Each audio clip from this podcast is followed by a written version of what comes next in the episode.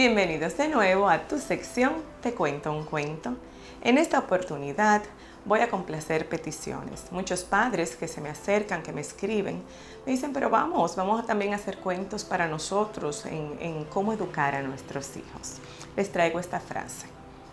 Si tienes hijos y no sabes criar, aprende. Si estás cansado y tus hijos son difíciles, busca ayuda. Y si no te gusta la crianza, pues búscale la vuelta para que te guste. Porque nuestros hijos necesitan padres, no excusas. Y realmente, queridos, no nacemos, como bien se dice por ahí, con un librito debajo del brazo de cómo ser los mejores padres. Pero sí en el proceso nosotros aprendemos y logramos darle a nuestros hijos lo mejor de nosotros en su educación. Está pasando algo en nuestra sociedad difícil quizás de comprender para los que como yo somos de otra generación, que fuimos educados desde el amor pero desde la firmeza, que fuimos educados desde la necesidad, donde nuestros padres nos dejaron que tuviéramos ciertas necesidades para que pudiéramos desarrollar las herramientas para adquirir lo que deseábamos.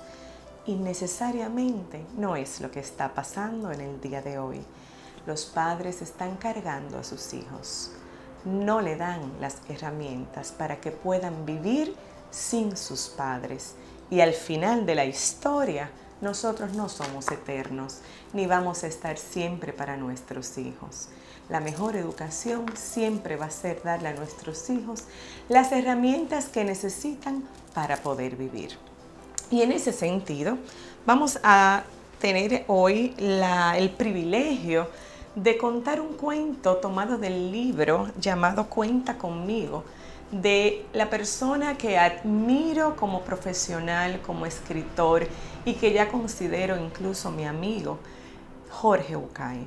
Este señor al quien tuve realmente el gusto de conocer, el placer de intercambiar palabras con él, del placer de que me leyera un cuento en vivo y de yo llorar frente a Él y decirle lo importante que Él ha sido en mi vida y en esa transformación de yo ser una mejor persona a través de sus cuentos, de sus conferencias, pues me tomo la libertad, don Jorge, de compartir esta historia con todas las personas que nos siguen. La mariposa. Mi mamá era hija de una pareja de campesinos de Entre Ríos. Nació y creció en el campo entre animales, pájaros y flores. Ella nos contó que una mañana, mientras paseaba por el bosque recogiendo ramas caídas para encender el fuego del horno, vio un capullo de gusano colgando de un tallo quebrado. Pensó que sería más seguro para la pobre larva llevarla a la casa y adoptarla a su cuidado. Al llegar, la puso bajo una lámpara para que le diera calor y la arrimó a una ventana para que el aire no le faltara.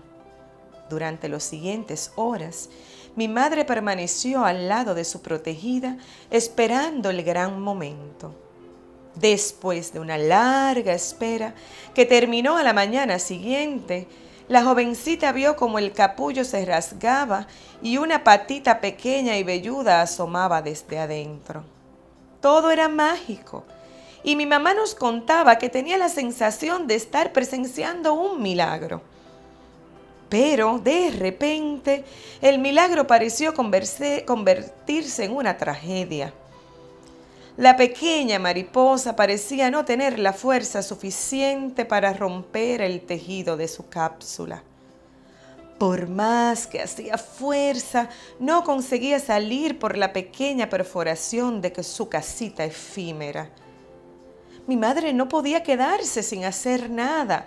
Corrió hasta el cuarto de las herramientas y regresó con un par de pinzas delicadas y una tijera larga, fina y afilada que mi abuela usaba en el bordado. Con mucho cuidado de no tocar al insecto, fue cortando una ventana en el capullo para permitir que la mariposa saliera de su encierro. Después de unos minutos de angustia, la pobre mariposa consiguió dejar atrás su cárcel y caminó dando tumbos hacia la luz de la ventana. Cuenta mi madre que llena de emoción abrió la ventana para despedir a la recién llegada en su vuelo inaugural. Sin embargo, la mariposa no salió volando, ni siquiera cuando la punta de la pinza la rozó suavemente. Pensó que quizás estaba asustada por su presencia y la dejó junto a la ventana abierta, segura de que no la encontraría al regresar. Después de jugar toda la tarde, mi madre volvió a su cuarto y encontró junto a la ventana a su mariposa inmóvil y las alitas pegadas al cuerpo, las patitas tiesas hacia el techo.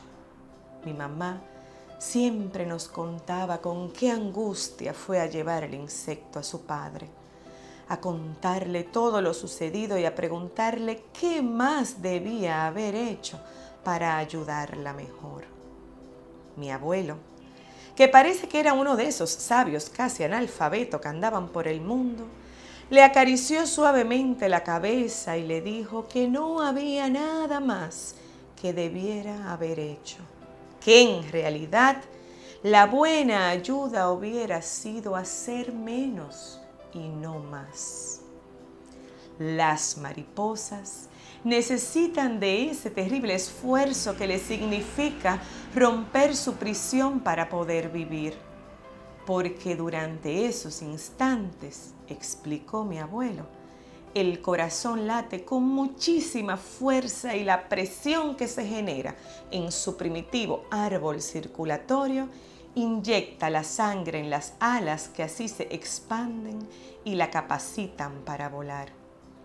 La mariposa que fue ayudada a salir de su capurazón, nunca pudo expandir sus alas, porque mi mamá no la había dejado luchar por su vida. Mi mamá siempre nos decía que muchas veces le hubiese gustado alivianarnos del camino, pero recordaba a su mariposa y prefería dejarnos inyectar nuestras alas con la fuerza de nuestro propio corazón. La verdad, mis amigos, que la primera vez que yo leí esta historia, mi corazón paró, paró de latir por un momento. Pues en la medida que lo iba leyendo, yo decía, wow, qué bueno, le está ayudando, qué gentil, qué chica tan eh, eh, condescendiente con este animalito que quiere. Que... Y cuando el cuento fue avanzando, que me caí en la cuenta de que a veces sobreayudar lo que hace es lastimar y desayudar. E inmediatamente dije, wow, ¿cuántas veces como madre, cuántas veces ustedes como madre y padre han querido ayudar a esa mariposita que son sus hijos y no permitirle que suden, que hagan el esfuerzo, que luchen, que caigan, que sufran, para ayudarlas a vivir y a volar. Y resulta que es lo opuesto. Nuestros hijos necesitan, oigan bien, nuestros hijos necesitan caerse, pegarse, sufrir, llorar, luchar por lo que quieren saborear el triunfo de haber logrado algo por ellos mismos.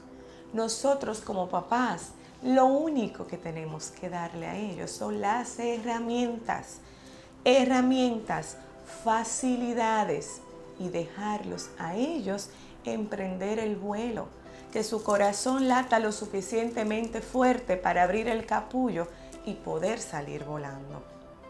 Esa es nuestra función como padres porque nuestros hijos no son nuestros, son prestados.